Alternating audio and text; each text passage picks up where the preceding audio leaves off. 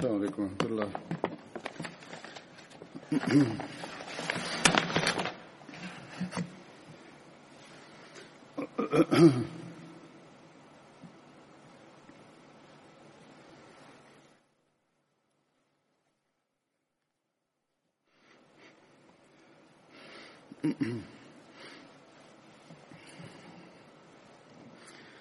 أشهد لا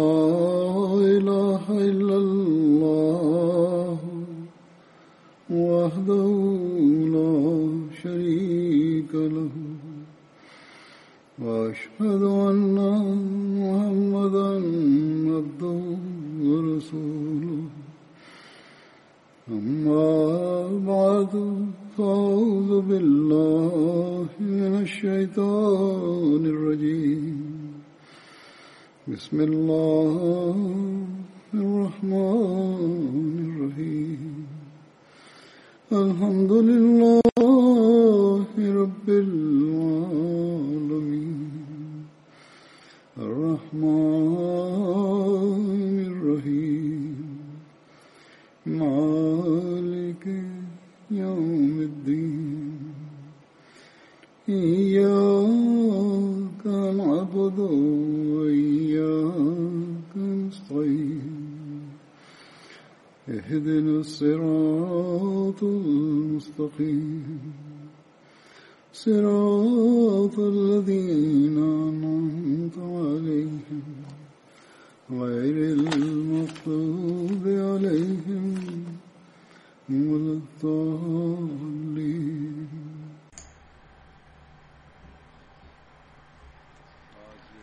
Hoy en relación a los compañeros Badri,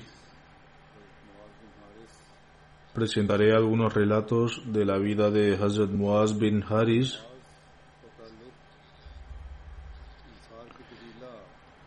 Hazrat Muaz eh, pertenecía a Banu Malik bin Nayyar de la tribu Hajraj de los Ansar. El nombre de su padre era Haris bin Rafa y el nombre de su madre era Afra bin Ubaid.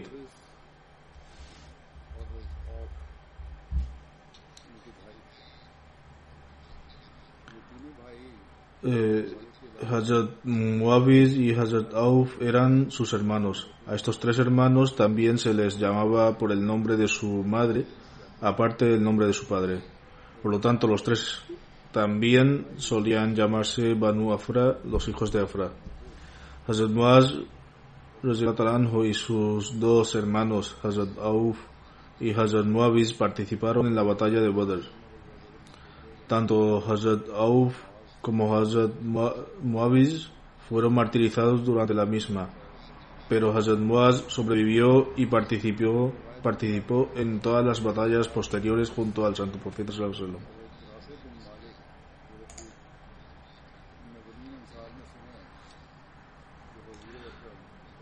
Según cierta narración, Hazrat Muaz bin Haris y Hazrat Rafi bin Malik Zukayi eh, estaban entre los primeros Ansar que aceptaron al Santo Profeta en la Meca. Hazrat Muaz, por su parte, fue uno de los ocho Ansar que aceptaron al Santo Profeta durante la primera promesa en Aqaba, lugar, en, lugar cerca de la Meca. Asimismo, Muaz eh, también, Hazrat Muaz también estuvo presente durante la segunda promesa de Aqaba, cuando Hazrat Muam- Muammar bin Haris emigró de la a Medina. El santo profeta sallallahu estableció un vínculo de hermandad con Hazrat Muaz.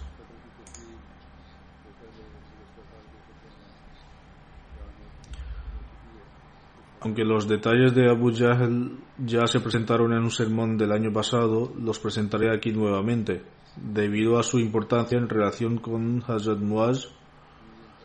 Las narraciones que presentaré son de Bukhari y como no, como no puedo, no puedo presentar un resumen, será necesario leer toda la narración de Bukhari. Sahib, Sahib bin Ibrahim narra lo siguiente de su abuelo de Hazrat Abdurrahman bin Nauf, quien dijo, mientras estaba en pie, de pie en fila para la batalla de Badr, miré a mi derecha e izquierda y encontré los dos jóvenes pertenecientes a los Ansar. Me dije, ojalá yo estuviera entre aquellos que fueran y, y fuertes que ellos. En ese momento uno de ellos me llamó y me preguntó, tío, ¿reconoces a Abu Yahal? Y le dije, sobrino, ¿qué quieres de él? Él respondió, escuché que insulta al santo profeta sallallahu Juro por Dios en cuyas manos está mi vida, que si le veo, mis ojos no se separarán de los suyos, hasta que uno de, de los dos, a quien le haya sido decretado antes su fin, muera. Hazrat Abdurrahman bin Auf continúa diciendo, estas palabras me dejaron asombrado. Entonces al otro chico que estaba de pie al otro lado me, eh, me tocó y me hizo la misma pregunta. Al cabo de un rato vi a Abu Jahl caminando entre las filas y les dije, esa es la persona que para por la que habéis preguntado al escuchar esto corrieron eh, corrieron hacia él desvainando sus espadas y lanzaron su ataque hasta que murió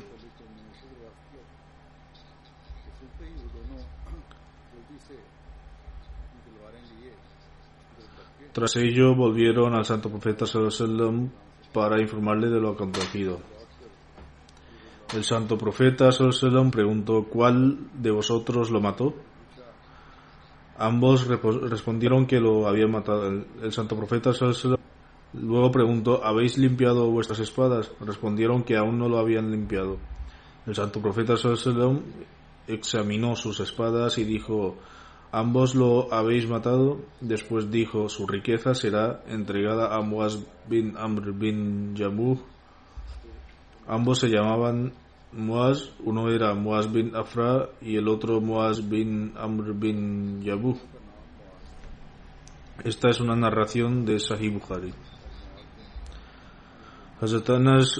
narra que el día de la batalla de Badr, el santo profeta dijo, ¿quién, se, quién irá a ver quién irá a ver qué le ha sucedido a Abu Jahl? Entonces Hazrat bin Ibn Masud fue y vio que los dos hijos de Afra, Hazrat Muaz y Hazrat Muaviz, lo, lo habían atacado con sus espadas, hasta tal punto que estaba al borde de la muerte. Hazrat Masud fue hacia él y le preguntó si era Abu Jahl y cuenta que agarró a Abu Jahl por la barba mientras Abu Jahl dijo, ¿existe alguna persona de mayor rango que él a quien tú hayas asesinado? O pregunto, ¿hay alguien mayor en rango que él a que su pueblo le haya asesinado? Ahmad bin Yunus ha mencionado que este, este, este, este incidente en una narración de la siguiente manera. Hazrat Abdullah bin Masud dijo, eres Abu Jahal. Esta, esta es también una narración recogida por Bukhari. En relación a esta narración encontrada en Bukhari, Hazrat Sayyid Zain ul Abidin Waliullah Sahib escribe en su comentario, en algunas narraciones se menciona que los dos hijos de Afra, Muawiz y Muaz, atacaron a Abu Jahal hasta tal punto de dejarle al borde de la muerte y Hazrat Abdullah bin Masud le cortó la cabeza más tarde. Esto se menciona en Bukhari en el libro de Maghazi o expediciones militares. Con respecto a quién participó en la muerte de Abu Jahl durante la batalla de Badr, en otra parte encontramos los siguientes detalles.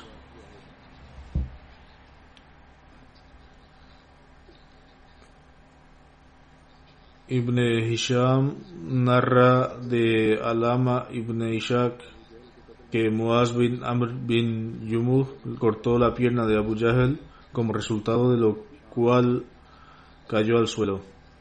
Entonces Ikram, Ikrima bin Abu Jahl golpeó la mano de Hazrat Muaz con su espada y, le, y se la cortó. Le cortó la mano o el brazo. Después Muawiz bin Nafra atacó a Abu Jahl y Abu Jahl cayó al suelo, pero aún estaba vivo. Posteriormente Hazrat Abdullah bin Masud separó la cabeza de su cuerpo y esto ocurrió cuando Hazrat Abdullah bin Masud fue enviado por el santo profeta Sallallahu para encontrar a Abu Jahl entre los que habían sido Es decir, fue entonces cuando Hazrat Abdullah bin Masud separó la cabeza de su cuerpo. Según un hadith de Sahih Muslim, los dos hijos de Afra atacaron a Abu Jahl con tanta ferocidad que murió como resultado de ello. Del mismo modo, en Bukhari, bajo el título de la muerte de Abu Jahl, lo ha registrado de manera similar. Por su, parte, el imam Qurtubi expresa dudas acerca de que los dos hijos de Afra mataran a Abu Jahl. Dice que algunos narradores confundieron a Muaz bin Amr bin Yumuh, es decir, que en lugar de Muaz bin Afra, en realidad fue Muaz bin Amr bin Yamuh quien mató a Abu Jahl, pero la gente pensó que era Muaz bin Afra. Dice que Muaz bin Amr bin Yamuh fue confundido con Muaz bin Afra, Alama bin al-Yazbi, dice que Muaz bin Yamuh no pertenecía a la progenie de Afra y que Muaz bin Afra fue uno de los individuos que mataron a Abu Jahl. Tal vez un hermano o un tío paterno de Muaz bin Afra estuvo presente en ese momento o solo eh, mencionó a uno de los hijos de Afra, pero el narrador puede haber mencionado erróneamente a ambos hijos. Abu Umar afirma que la narración más fiable es, la de Hazrat Anas bin Malik en la que se afirma que Ibn Afra mató a Abu es decir, uno de los hijos de Afra.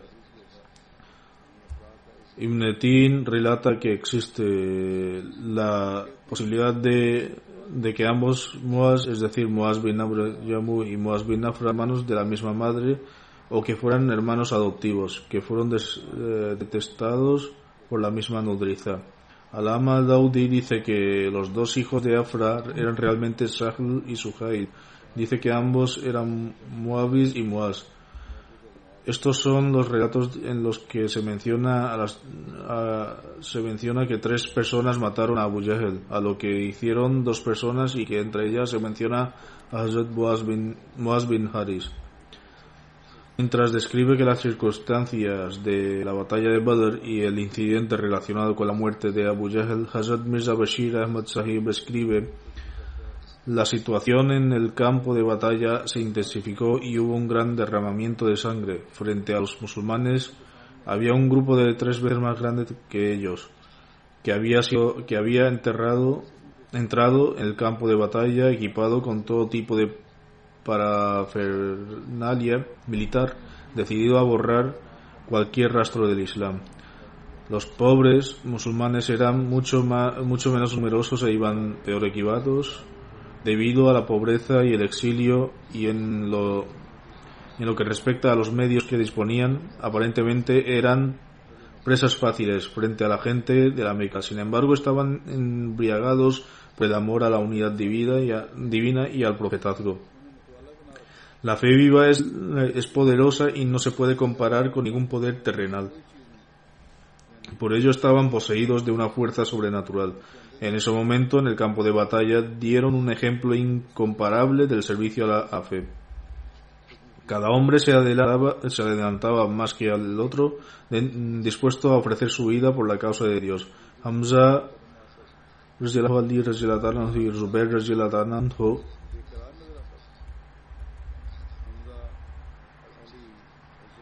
rompieron las filas de los enemigos. La apisonada sinceridad de los Ansar fue tal que Abdurrahman bin Nauf relata cuando comenzó la batalla propiamente dicha, miré a, mi, a, mi, derecha e izquierda y vi que vi a dos muchachos de los Ansar a ambos lados.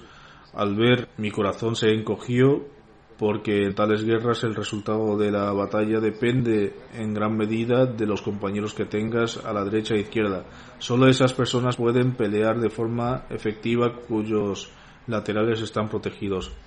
Abdurrahman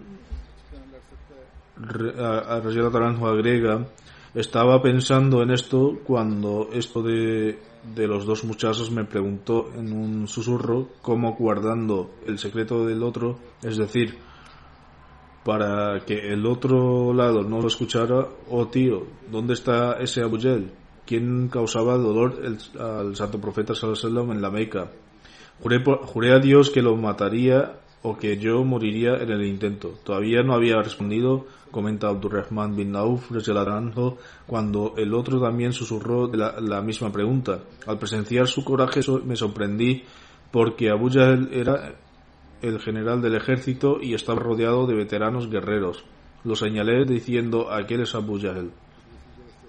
Abdurrahman afirma justo acabé de señalar quién era Abu Jahl cuando ambos jóvenes corrieron hacia delante como halcones y atravesando las filas enemigas llegaron allí en un instante ejecutaron el asalto tan rápidamente que Abu Jahl y sus camaradas quedaron estupefactos al mismo tiempo que Abu Jahl cayó al suelo. Y, y bin Abu también acompañaba a su padre, aunque no pudo salvarlo. Logró golpear a desde la desde atrás de manera que le cortó el brazo izquierdo y este quedó descolgando. Muaz persiguió a Ikram pero escapó, dado que un brazo descolgado era un obstáculo para seguir luchando, Muaz eh, arrancó con fuerza de su cuerpo y continuó luchando. Mencionando este incidente, Hazrat Khalifatul Masih II afirma, Abu Jahl fue una persona quien con motivo de su nacimiento se sacrificaron camellos durante semanas y se le distribuyó la carne entre la gente y cuyo nacimiento fue también celebrado con gran regocijo por los habitantes de la América con panderetas, tambores y otros instrumentos musicales. Luego escribe, eh, cuando fue asesinado durante la batalla de Badr, eh, fueron dos jóvenes de 15 años pertenecientes a los Ansar quienes le, lo hirieron.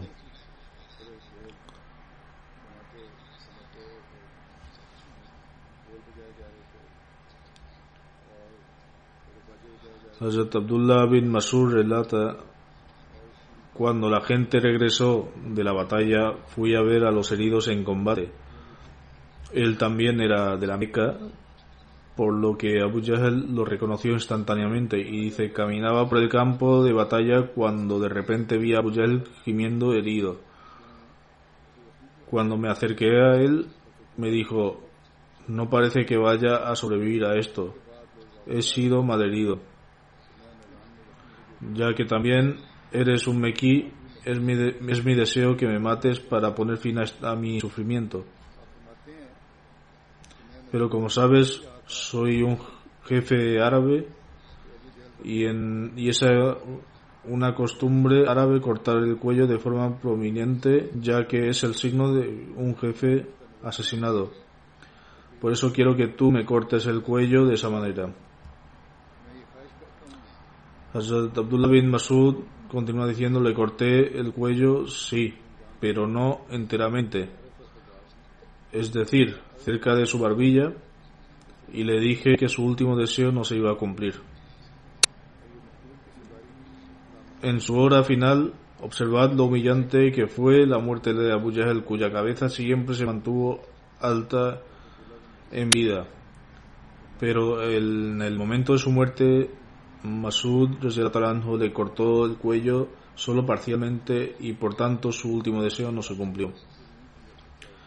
Hazrat Rubai bin Muawiz relata, mi tío Hazrat Muaz bin Afra me entregó algunos dátiles frescos y me, y me envió al santo profeta sallallahu El santo profeta sallallahu a su vez me dio algunas joyas que le había regalado el gobernador de Brin. En otra narración, Hazrat Rubaybin relata, mi tío Muaz me entregó un regalo para llevar al santo profeta Sallallahu y a cambio él le dio algunas joyas que había recibido del gobernador de Bahrein.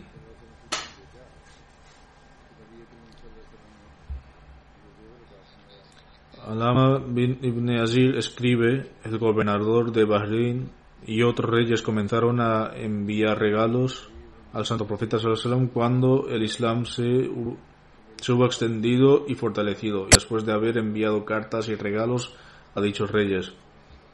Él, o sea, senador, también estuvo entre los que enviaron cartas en respuesta a y regalos. Hazrat Muaz bin Haris se casó cuatro veces y los detalles de ellos son los siguientes. Primero se casó con Habiba bin Qais, con quien tuvo un hijo llamado Obedullah.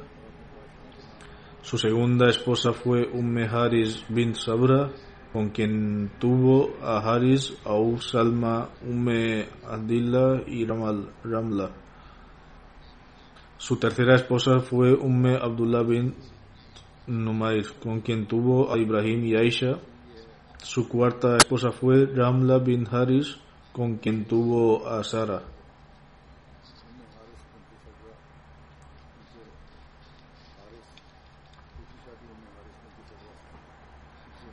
En su libro, Usu- eh, en su libro Usdul Gaba, Alama bin Azir ha registrado varias narraciones en relación al fallecimiento de Hazrat Muaz.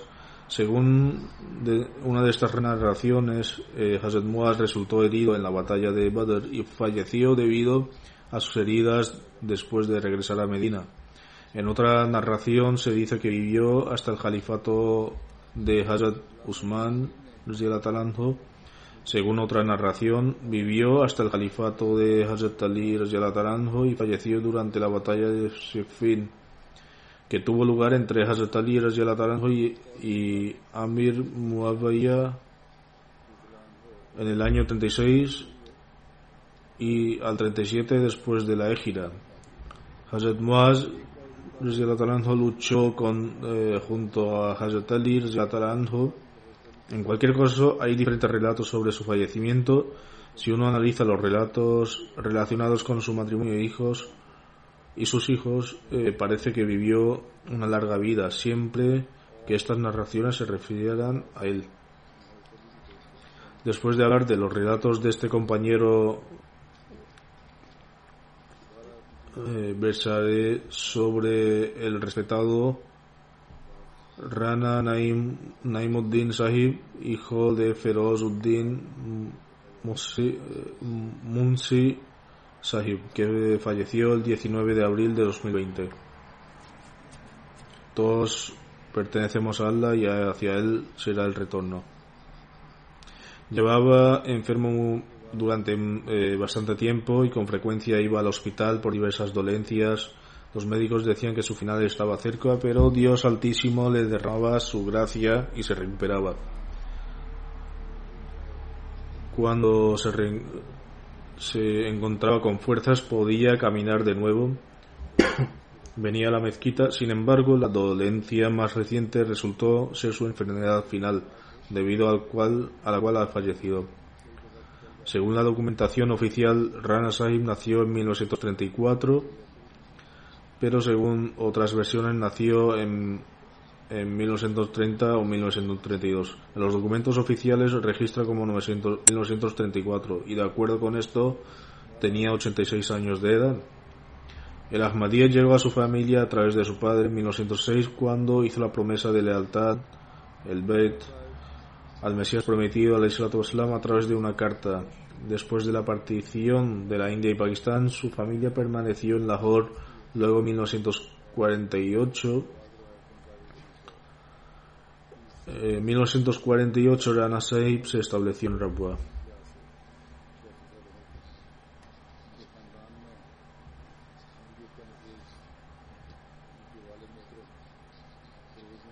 Más tarde ofreció sus servicios para el batallón de Furgan. Después de servir el batallón Furgan, Hazrat Khalifatul Masih II envió a Rana Sahib cerca de Mirpur Khas para trabajar en unas tierras donde permaneció unos años. Fue un miembro muy antiguo del sistema del Basiyat, al que se unió en 1951. Estuvo casado con Sara Parvin, que era la nieta de Daulat Jan, un compañero del Mesías prometido al Islam. Según el registro del departamento de la oficina IFAS de Haas, Seguridad Especial del Califato, el 3 de, de agosto de 1954, Rana Naim Uddin Sahib fue nombrado suplente. Desde noviembre de 1955 al 11 de mayo de 1959 trabajó como guardaespaldas en, el departamento de IFAS de Haas Hazrat Khalifatul Masih II solía ir durante muchos meses a Najla Yaba para trabajar en su gran comentario del Sagrado Corán. El fallecido también fue con él y no había electricidad y tenía la responsabilidad de mantener el generador de diésel y la seguridad de la pequeña vecindad de, en la que residía. Según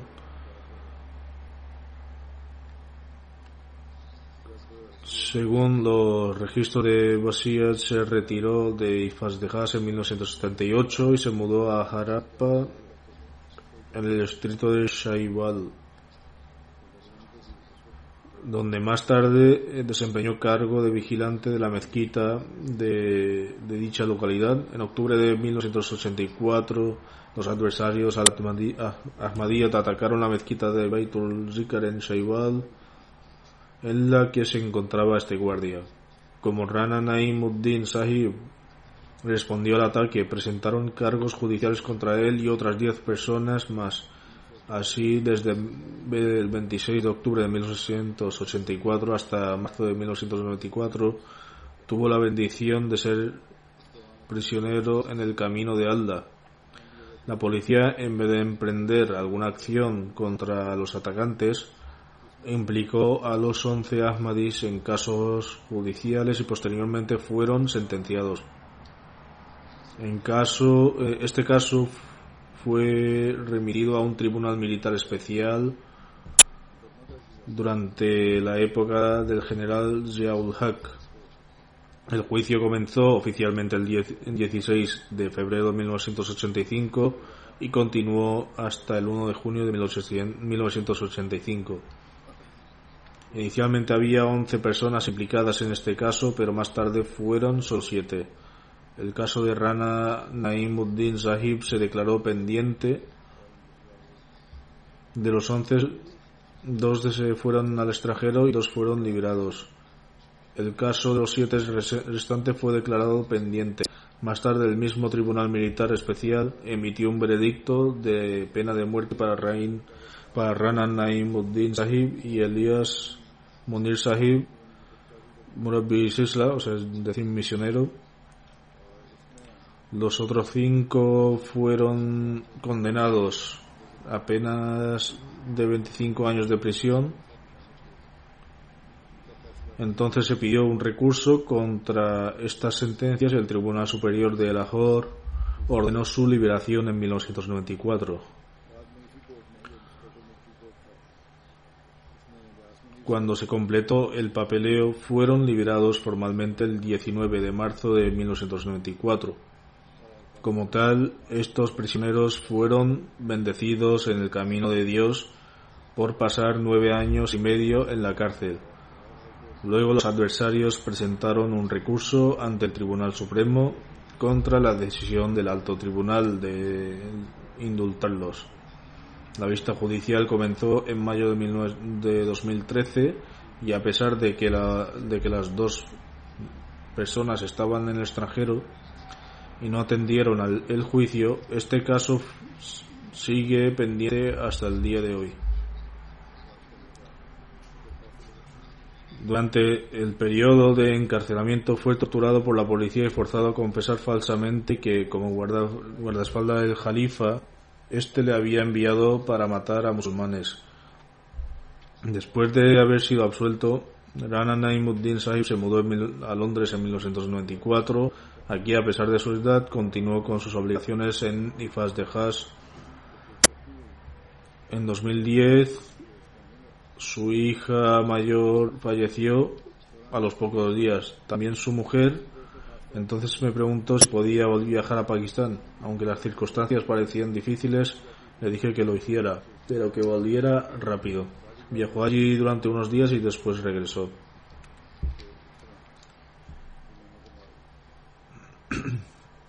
El fallecido deja atrás un hijo y cuatro hijas.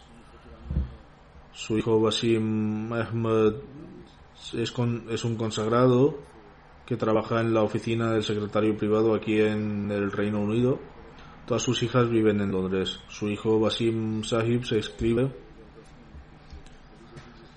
Nuestro padre siempre nos enseñó a permanecer unidos al califa y que todo está vinculado al califato. Sentía un inmenso amor por el califato. Decía que al desempeñar sus obligaciones y ver al califa se sentía rejuvenecido. Afirmaba que el secreto de su buena salud, a pesar de su edad, era que continuaba con sus obligaciones ya que, de lo contrario, estaría en la cama en casa. Era muy puntual en sus turnos y se preparaba dos o tres horas antes de lo previsto. Si le decía que quedaba mucho tiempo, me respondía ¿y entonces qué haré sentado en casa? Un médico llamado Hisham ha escrito algo similar porque se sorprendió después de leer su historial médico de que normalmente una persona a su edad y con las enfermedades que padecía se queda en casa o va a una residencia. Sin embargo, él seguía caminando como de costumbre. Rana Sahib le dijo a este médico que el secreto de su éxito era que iba a hacer los turnos de su trabajo y permanecía en la bendita compañía del califa de la época. Su hijo Basim, Sahib continúa describiendo habitualmente le masajeaba las piernas. En una ocasión, mientras le estaba dando masaje, me acerqué a sus rodillas, le salió un pequeño queji- quejido. Le pregunté qué le pasaba, pero me dijo que no era nada. Al insistir me dijo que era el resultado de las heridas sufridas en la cárcel. Siempre mostró paciencia y firmeza cuando imponen castigos en las cárceles de Pakistán. Lo hacen de manera muy cruel, pero a pesar de todo, él soportó todo con paciencia. Y continuó demostrando un nivel de paciencia ejemplar incluso después de su liberación. Si alguna vez caía enfermo, no se lo decía a nadie, y a menudo solía manifestar Toda alabanza pertenece a Allah. Estoy bien. En relación a al estándar de su obediencia hacia el califato, dice: A menudo le pedía a mi padre que me narra- narrara relatos. Un día me senté con él y me dijo: Cuando Hazrat Khalifatul Masih II viajó al Najla Jabba para escribir el Tafsir, comentario de Sagrado Corán, tuve la oportunidad de acompañarle, como he mencionado previamente, y debido a algo que hice, Hazur se disgustó conmigo, es decir, Hazrat Khalifatul Masih II expresó su descontento con Rana Naimuddin Sahib. Hazur me ordenó a que hiciera la mezquita, me ordenó que fuera a la mezquita a recitar istighfar, búsqueda del perdón de Allah. Así que fui a la mezquita, la mezquita de Yaba, en ese momento estaba hecha de ladrillos de barro y tenía un patio muy pequeño. Me senté en el patio y comencé a recitar el istighfar. De repente vino una gran tormenta y comenzó a llover instantáneamente, pero yo continué sentado allí recitando istighfar. Pasó bastante tiempo y una de las marquesinas de la mezquita, bueno, Hazur, es decir, Khalifatul Masih II, preguntó ¿Dónde está Naim? Algunas personas salieron a buscarme y finalmente llegaron a la mezquita y me informaron que Hazur me estaba llamando. Cuando me presenté ante Hazrat Khalifatul Masih II, dijo, sabía que estarías sentado allí. Te he perdonado, por lo tanto, puedes irte. Su hijo continúa diciendo, cuando Hazrat Khalifatul Masih II comenzó a escribir su tafsir, mi padre tuvo la oportunidad de permanecer cerca de él y servirle. Siempre expresó una gran alegría por tener esta oportunidad. También tenía como costumbre compartir con todo el mundo sus noticias de felicidad, pero nunca contaba a nadie las noticias tristes o de aflicción. Al describir sus cualidades escribe fue un padre excepcionalmente compasivo y un amigo sincero. Cuando mi wakaf, es decir, la consagración, fue aceptada, me dijo un día que era una gran responsabilidad y que debía cumplir este wakaf buscando siempre el arrepentimiento y el perdón de Dios Altísimo. Me aconsejó que si alguna vez alguien me causaba dolor, permaneciera en silencio y no discutiera que dejara el asunto en manos de Dios y que siempre fuera paciente, porque Dios Altísimo está con los que muestran paciencia, siempre, siempre impartía consejos como un amigo. Y continúa diciendo, siempre trataba a mi esposa, es decir, a la nuera del señor Naim, como una amiga íntima, de hecho, incluso más cercana que la suya propia. También me dijo una vez que tuvo la oportunidad de hacer guardia en la residencia de Hazrat Tamayan, la esposa del Mesías prometido al Islam, en Rabba. Cuando entró en el sistema del al también animó a sus familiares a participar en él. Era muy regular en el pago del chanda, sacrificio financiero, y lo pagaba de, con, a principios de cada mes y solo después de eso gastaba su dinero en cualquier otra cosa. Siempre ayudaba discretamente a los demás y nunca se, lo, se lo mencionaba a nadie.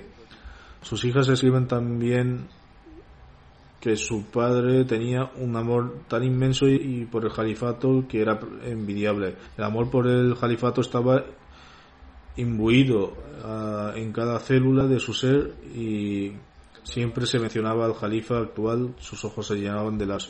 En cuanto al respecto que, en cuanto al respeto que mostró hacia sus superiores, una de sus, de sus hijas escribe.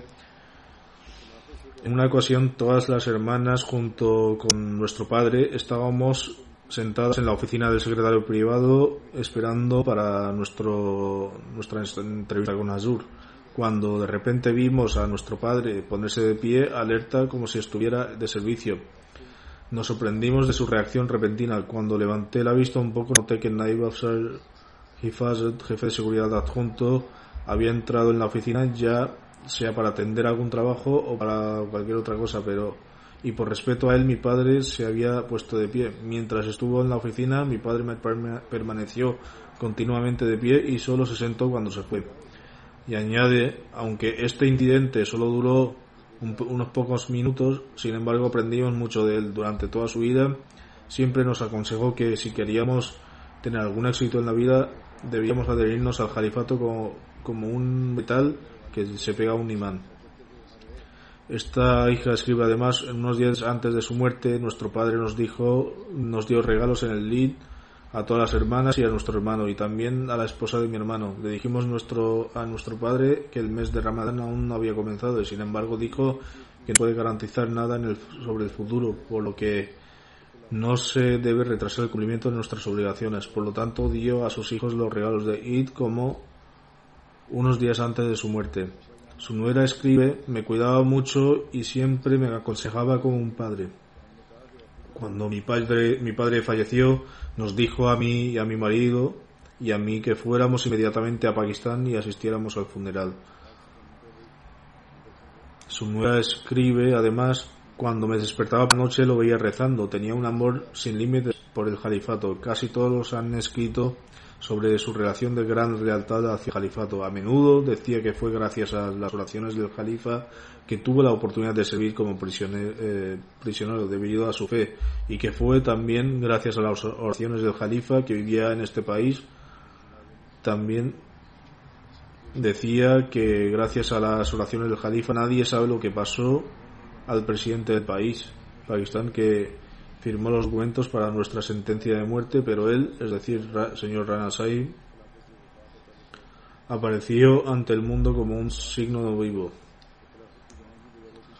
Otra de sus hijas, Abida Saiba, escribe siempre aconsejar a nuestros hijos que desarrollaron un fuerte vínculo con Dios y el califato, les decía que todo su éxito dependía de ello. Nos animaba a recitar el Sagrado Corán y a regular en ofrecer su oración de Tahajjud. Escribe además, nunca he visto en toda mi vida que se perdiera la oración del Tahajjud. De hecho, rezó profusamente por todos nosotros. Era muy hospitalitario, hospitalario, y siempre cuidaba de sus eh, parientes menos ricos. El señor Naim continuó pagando regularmente el chanda en nombre de sus padres y su esposa, incluso después de su muerte de esta. También afirma que a menudo le oía recitar en voz alta el siguiente pareado gracia otorgada por ti a una aflicción, contentos permaneceremos con tu divina voluntad. Escribe además, después de la muerte de nuestra madre, cuidó aún más de todas nuestras hermanas y trató a su manera mejor que a sus hijas. Sí, siempre que traía algo o cuando daba un regalo de Eid, siempre se lo daba primero a su nuera y luego a nosotras. Decía, hemos traído a la hija de otro, de otra nuestra casa, por lo tanto debemos cuidarla más, ya que seré responsable de, de ella ante Dios.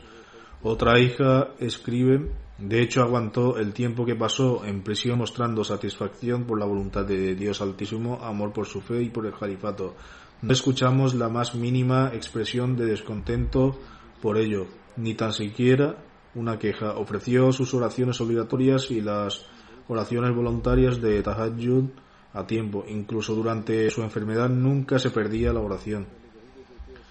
Debido a la tortura que sufrió en la prisión, desarrolló problemas de sus riñones que se intensificaron en las últimas etapas de su vida y también tuvo problemas respiratorios.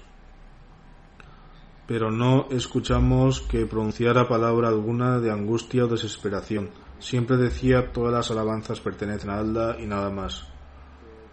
Otra hija afirma que los cuidó tanto que en vez de, una vez les dijo que ahora que tenía 86 87 años de edad y que no sabía nada sobre el futuro en cuanto si así seguiría vivo o moriría.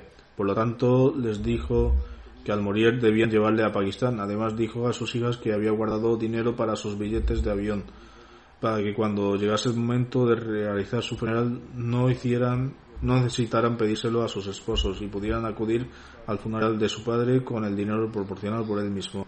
Debido a la situación actual, no es posible que el féretro sea llevado a Pakistán.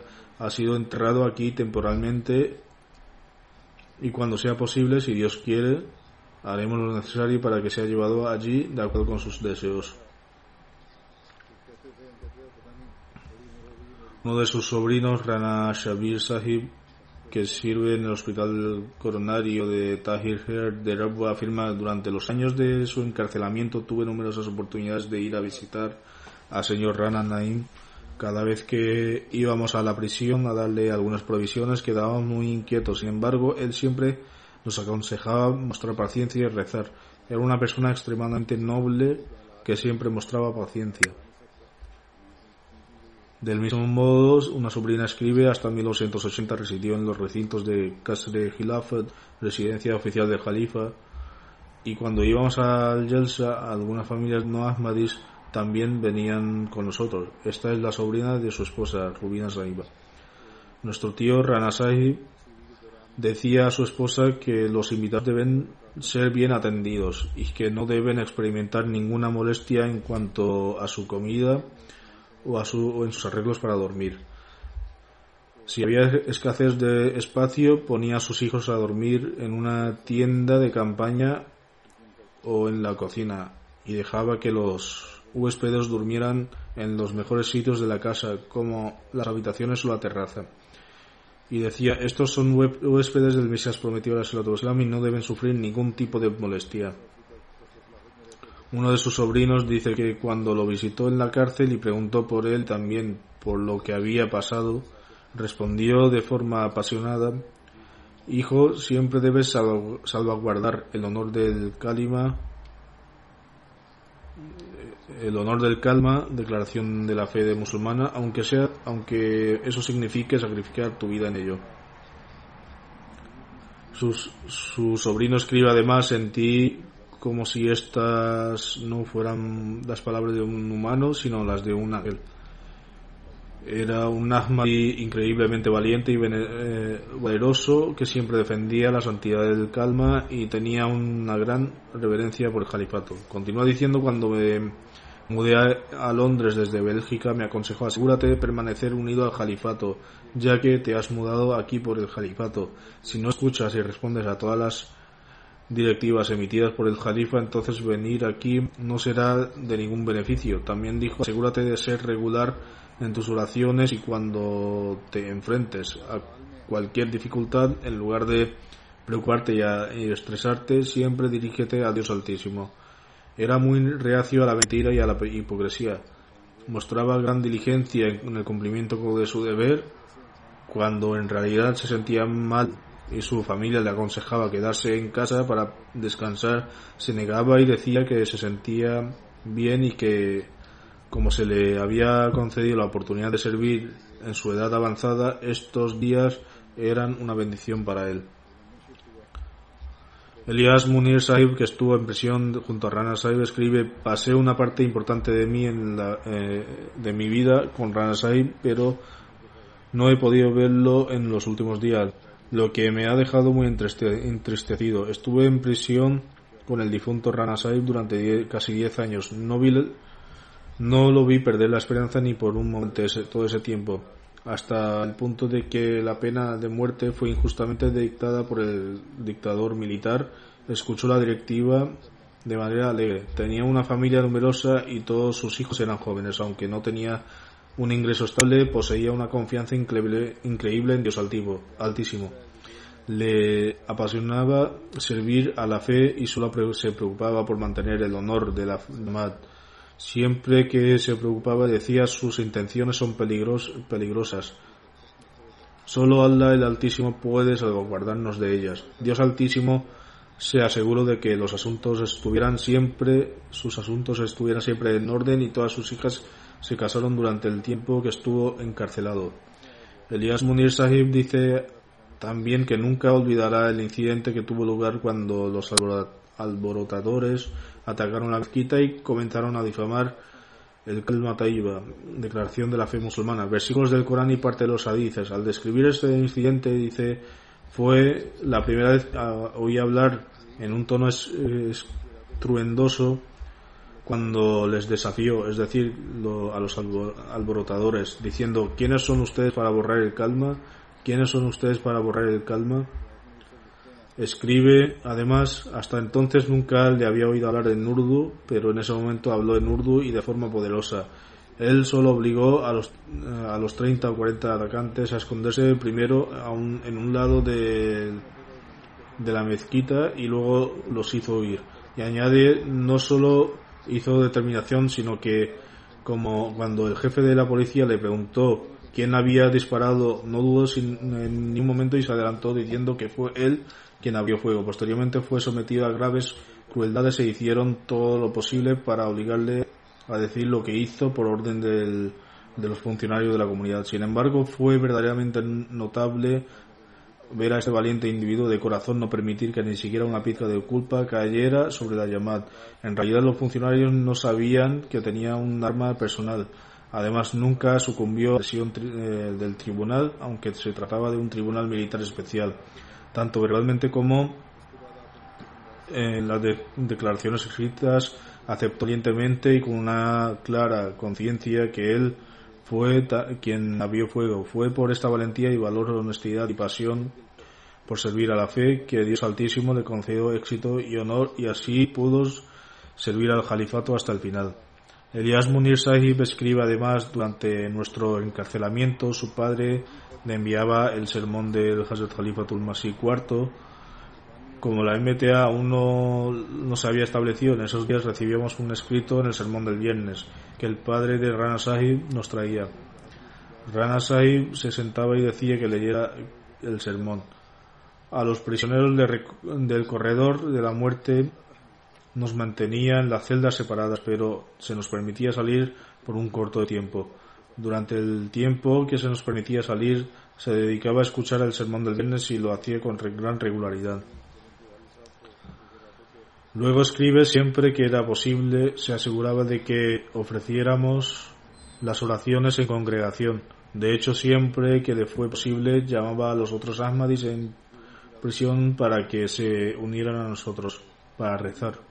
Con respecto a Ramadán, escribe durante nuestro tiempo en prisión ofrecimos los duros ayunos del Ramadán en los meses de mayo, junio y julio. A pesar de su edad avanzada y las dificultades de la presión, ayunaba todo el mes de Ramadán. Escribe, además, demostró una extraordinaria resolución y paciencia y afrontó felizmente todas las soluciones cuando se pronunció este, el veredicto de su pena de muerte, mostró un inmenso coraje y resolución y esto fue algo que también sintieron otros. Escribe Cuando se emitió el veredicto de la pena de muerte con la firma del presidente de la nación, un director de la prisión vio a Rana Naimuddin Sahib, que era mayor que él, y dijo, los Marzais, un término peyorativo usado para los no Ahmadis durante, para referirse a los Ahmadis, son muy extraños. Se les ha dado la fecha de su pena de muerte y, su fin está cerca, pero no expresan ninguna señal de preocupación. No se preocupan en lo más mínimo. Luego siguió haciendo comentarios durante un largo tiempo. Rana Sahib dijo que entendió que el director no sabía que él era Ahmadi. Así pues, cuando terminó de hablar, Rana Sahib le preguntó, ¿ves algún signo de preocupación en mi expresión? Entonces el director se quedó de piedra al decir que Rana Sahib, que él era también Ahmadi y, y era de los, de los sentenciados.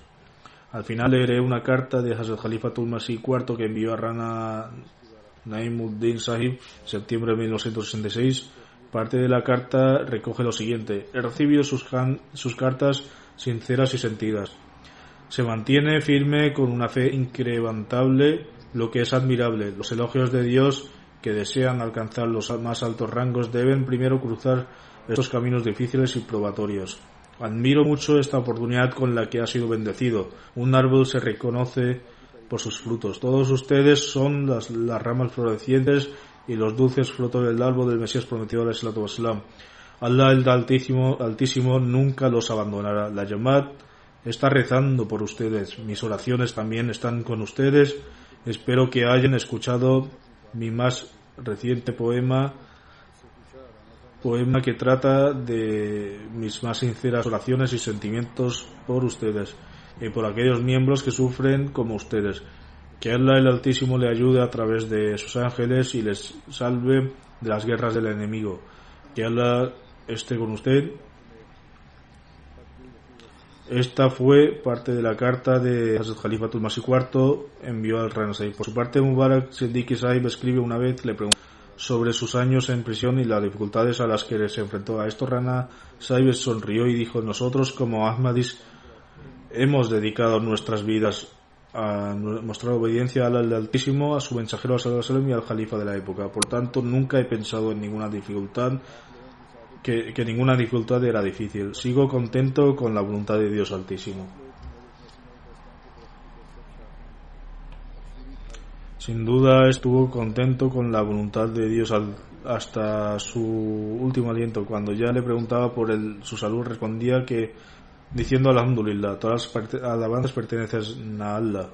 Cuando pasaba un tiempo en el hospital, volvía al día siguiente y decía que su salud estaba bien y al mismo tiempo rezaba por mí. Como mencioné anteriormente, un médico, un médico comentó que las personas que sufren de este tipo de dolencias y además tienen hinchazón en las piernas normalmente no pueden salir de casa. Sin embargo, él venía a cumplir con su obligación. Los médicos estaban sorprendidos, pero qué poco sabían del profundo amor que Rana Sahib tenía por el califato y cómo este anhelo de permanecer cerca del mismo lo inspiraba para acudir a la mezquita a cumplir sus obligaciones. Siempre vi cómo emanaba de él tranquilidad y amor por el califato que Dios Altísimo le otorgue su amor y afecto en la próxima vida y le otorgue un lugar entre sus seres queridos. Yo le conocía desde, su, desde la infancia y cuando, y como se mencionó anteriormente, Rana Sahib acompañaba a Hazrat Khalifatul Masih II cuando iba a Java Najla. Durante el verano nosotros también acudíamos allí a pasar unos días durante los meses de, calor. Rana Sahib siempre nos trataba con gran amabilidad y después de convertirme en jalifa esta relación incluso aumentó. Los sucesos que hemos escuchado sobre su lealtad y prisión por el califato siempre se manifestaron en su forma de ser. Que Dios Altísimo permita a sus hijos emular la lealtad mostrada por su padre y seguir sus pasos, lamentablemente debido a la situación actual y a las restricciones impuestas por el gobierno no he podido dirigir la oración fúnebre. Si Dios quiere, dirigiré la oración fúnebre en abstencia en el futuro. Finalmente, y con respecto a la pandemia actual, no, me gustaría decir que los Ahmadis también se encuentran enfermos.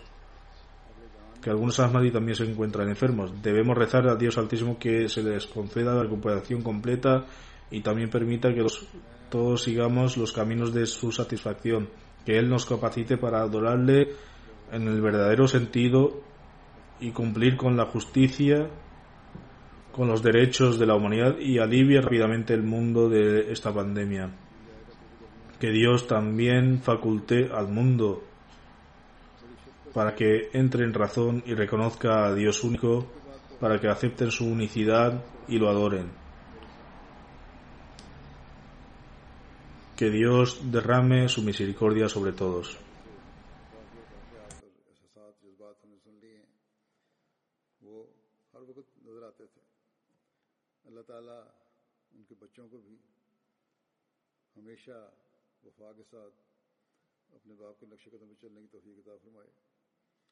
حالات کی وجہ سے ان کا جنازہ تو نہیں پڑھا جا سکا میں نہیں پڑھ سکا حکومتی پابندیاں بھی تھیں شور ریسٹرکشنز تھیں اس کا افسوس بھی ہے इन ताला किसी वक्त उनका जनाजा गायब भी पढ़ा दूँगा। आखिर पर मैं दोबारा आजकल की मर्ज के हवाले से ये भी कहना चाहता हूँ कि अपने अहमदी मरीज़ हैं बाज उनके लिए भी दुआ करें। अल्लाह ताला सबको शफा कामलाता फरमाए। और हमें भी अपनी रजा की राहों पर चलने की तोहफी किताब फरमाए। सही रंग में हमें عبادت کا حقوق اور حقوق العباد کا حق ادا کرنے کی توفیق عطا فرمائے اور جلد یہ بلا ہم سے دور فرمائے۔ دنیا کو بھی سمجھ اور عقل دے، وہ بھی ایک خدا کو پہچاننے والے بنے، خدا تعالیٰ کی عبادت کرنے والے بنے، توحید کو جاننے والے بنے۔ اللہ تعالیٰ سب پر رحم فرمائے۔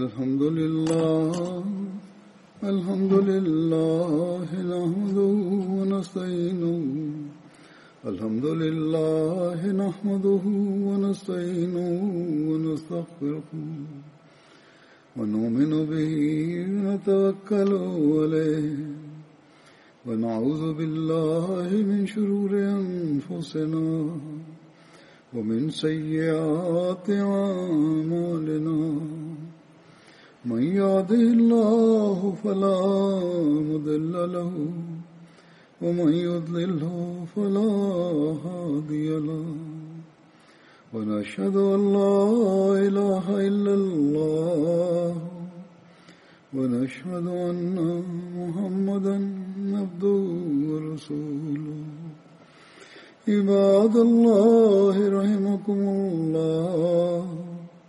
إن الله يأمر بالعدل واللسان وإيتاء ذي القربى وينهى عن الفحشاء والمنكر والبغي يعظكم لعلكم تذكرون.